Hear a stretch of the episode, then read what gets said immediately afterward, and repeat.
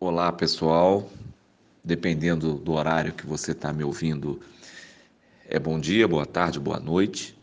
Dependendo do lugar do mundo que você está me vendo ou tentando me enxergar melhor através do meu áudio, sejam muito bem-vindos.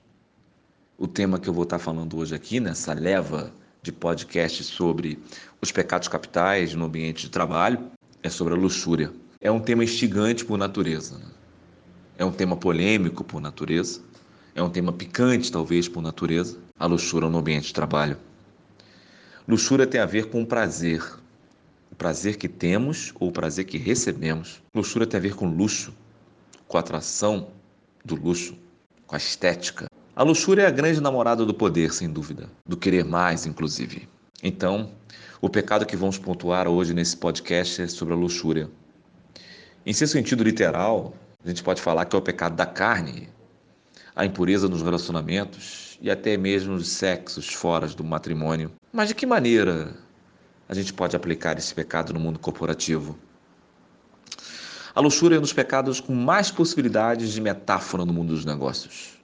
Mas primeiro, vamos começar com a mais próxima do significado literal sobre conotação sexual. O assédio sexual é uma coisa que vem muito em mente, que pode estar vindo muito em mente de vocês quando eu falo sobre luxúria. Entretanto, a luxúria também pode ser relacionada à aparência. Criar uma imagem mentirosa para sua empresa pode trazer prejuízos no futuro para o profissional, para sócios, para clientes, para a imagem da pessoa. Então, é importante se manter sempre transparente. Egoísmo e egocentrismo também podem se relacionar com essa questão desse pecado capital. Né? Pessoas muito egóicas, muito egocêntricas, são presas fáceis da luxúria. São esses os profissionais que colocam sua satisfação à frente de todos os outros na equipe. A luxúria tem a ver com encantos e cantos.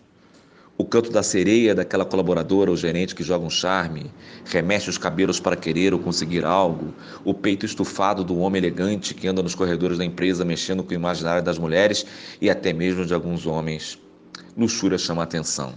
A luxúria precisa da atenção. Quem utiliza assim a luxúria no ambiente de trabalho normalmente consegue cooperação pelo poder da sedução que tem a luxúria.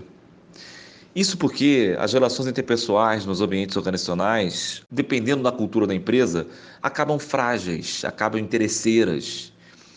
É, é, e as pessoas inseguras e as pessoas buscando credibilidade buscam relações competitivas e essas relações competitivas elas precisam do poder. É, e o poder seduz, e aí a luxúria está aí. Não é apenas relacionado à questão do sexo, como muita gente pode continuar taxando ou ouvindo.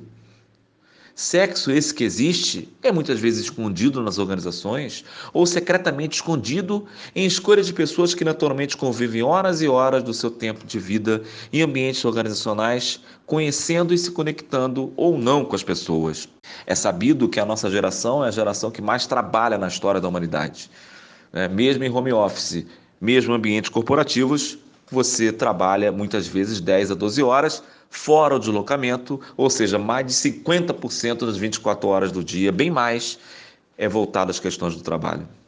Olha, existem muitas metáforas possíveis para o desejo sexual excessivo no mundo profissional ou qualquer tipo de desejo. E não tenha dúvida que a busca pelo prazer individual e a busca pelo prazer para o prazer passa por cima muito de coleguismo e passa por cima muito de, de respeito ao outro, muitas vezes. É o caso de profissionais, é o caso de líderes que põem a sua própria satisfação em primeiro lugar, em detrimento de qualquer consciência ou carência da equipe. Justamente aqui volta aquela história dos comportamentos egoístas, indelicados e muito espaçosos que existem no dia a dia corporativo. Se a gente for lembrar Aristóteles, Aristóteles definia a, a, a luxúria como uma espécie de energia que pode tornar a pessoa cruel. E em busca de prazer e ganhos, podemos ficar cruéis realmente em busca de objetivos? Ah, se pode. Luxúria também tem a ver com o descontrole da alma. O corpo, o instinto, o desejo nos domina, nos impulsiona. Também pode nos elevar ou pode nos destruir, sem termos um foco específico. Quantas e quantos no ambiente de trabalho, luxuriosos em demasia, não se perderam? Quantos você conhece que não passaram por isso ou estão passando por isso agora? O pecado da luxúria no ambiente corporativo atinge, portanto, almas fracas que se deixam dominar pelos desejos do corpo e pelos instintos de querer sempre mais. Aquelas pessoas que não têm limites para apenas o envolvimento profissional ou amizade no trabalho, não sabem separar as duas coisas. Aqueles outros que gostam de ostentar vitórias ou conquistas e vivem propagando isso pelos quatro cantos ou nas redes sociais, muitas vezes sem limites do ridículo. Aliás, a luxúria não enxerga nada como limite. A luxúria não entende limites.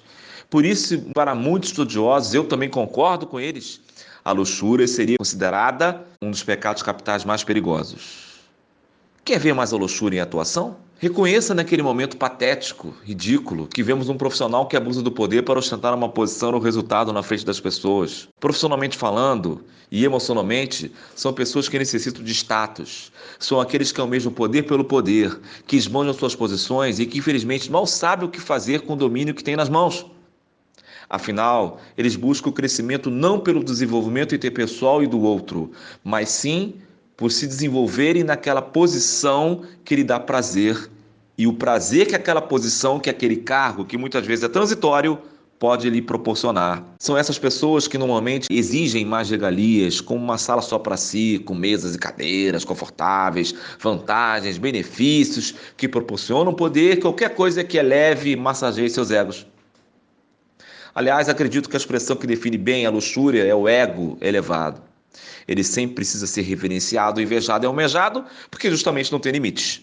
Muitas pessoas não conseguem controlar seus desejos íntimos mais ousados e acabam se entregando aos pecados da carne, sem pensar nas consequências que isso pode causar em sua vida. No ambiente profissional, isso é realmente muito comum. Casos de assédio sexual são relatados diariamente por conhecidos. São vítimas que passam por essas situações ou até mesmo conhecem alguém que tenha vivenciado o famoso drama que historicamente sempre é muito comum, infelizmente. As relações humanas no ambiente profissional acabam sendo muito intensas. Vivemos diariamente com pessoas por horas a fios, dividindo a elas aspirações nossas, frustrações, ansiedades, expectativas no que diz respeito às nossas carreiras e nossas vidas. E muitas vezes, por falta de discernimento, alguns profissionais que já têm o ego elevado, que já têm a luxúria descontrolada, acabam confundindo esse tipo de relação que é profissional com envolvimento muito íntimo e pessoal. Quando há reciprocidade da outra pessoa, acabam ocorrendo aqueles romances escondidos que muitas vezes interferem nas decisões e no desempenho de cada um, ou seja, o sujeito passa a mão na cabeça do outro porque na verdade são amantes. Esses casais, quando se dão bem uns com os outros, acabam gerando até um clima cordial exagerado no ar. E quando brigados, podem deixar uma sensação de discórdia que pode prejudicar inclusive a atuação profissional deles. Olha que loucura. E às vezes não há nem essa reciprocidade. E quando ocorre esse caso de abuso de poder, um poder moral, em busca do sexual, as relações ficam agressivas e tóxicas no ambiente de trabalho. Né? E a hierarquia fica totalmente pulverizada. E quando isso vem à tona, é uma depreciação da imagem pessoal do indivíduo terrível. E as organizações brasileiras são muito complicadas, porque a gente tem um jeitão de ser meio latino, que muitas vezes confunde o toque com assédio ou assédio com toque, não é verdade? É um tema que, na verdade, a gente tem justamente o próprio tema nos impulsiona a falar mais sobre ele. Mas, em resumo, aquelas escapadinhas no horário do almoço, aqueles happy hours que ninguém quer comentar, aquelas festas de final de ano, né? aqueles olhares nos corredores das empresas, essas confusas relações eróticas entre chefes e secretárias, as cômicas relações que não deram certo, as fotos que dizem algo que poucos sabem ou que muitos deduzem, em resumo, é um pecado.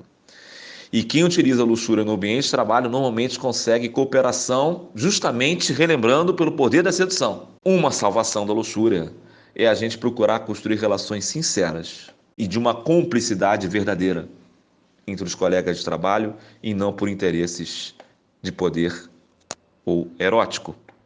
De qualquer maneira, ela coabita em nós, ela vai eclodir em algum nível. E aqui, finalizando, eu lembro o gênio Charles Chaplin e sua conexão constante com a alma humana. Quando ele diz que ele consegue imaginar e ficar acostumado com a luxúria, mas que é muito difícil para ele. Lembremos também o genioso Marquês de Sade, com sua sábia frase sobre a luxúria: Não há mais paixão egoísta do que a luxúria. Ficamos então por aqui com suas reflexões e lembrando que o nosso próximo post será sobre o pecado gostoso e atraente e difícil de não ter e difícil de não querer, nada mais, nada menos que a preguiça.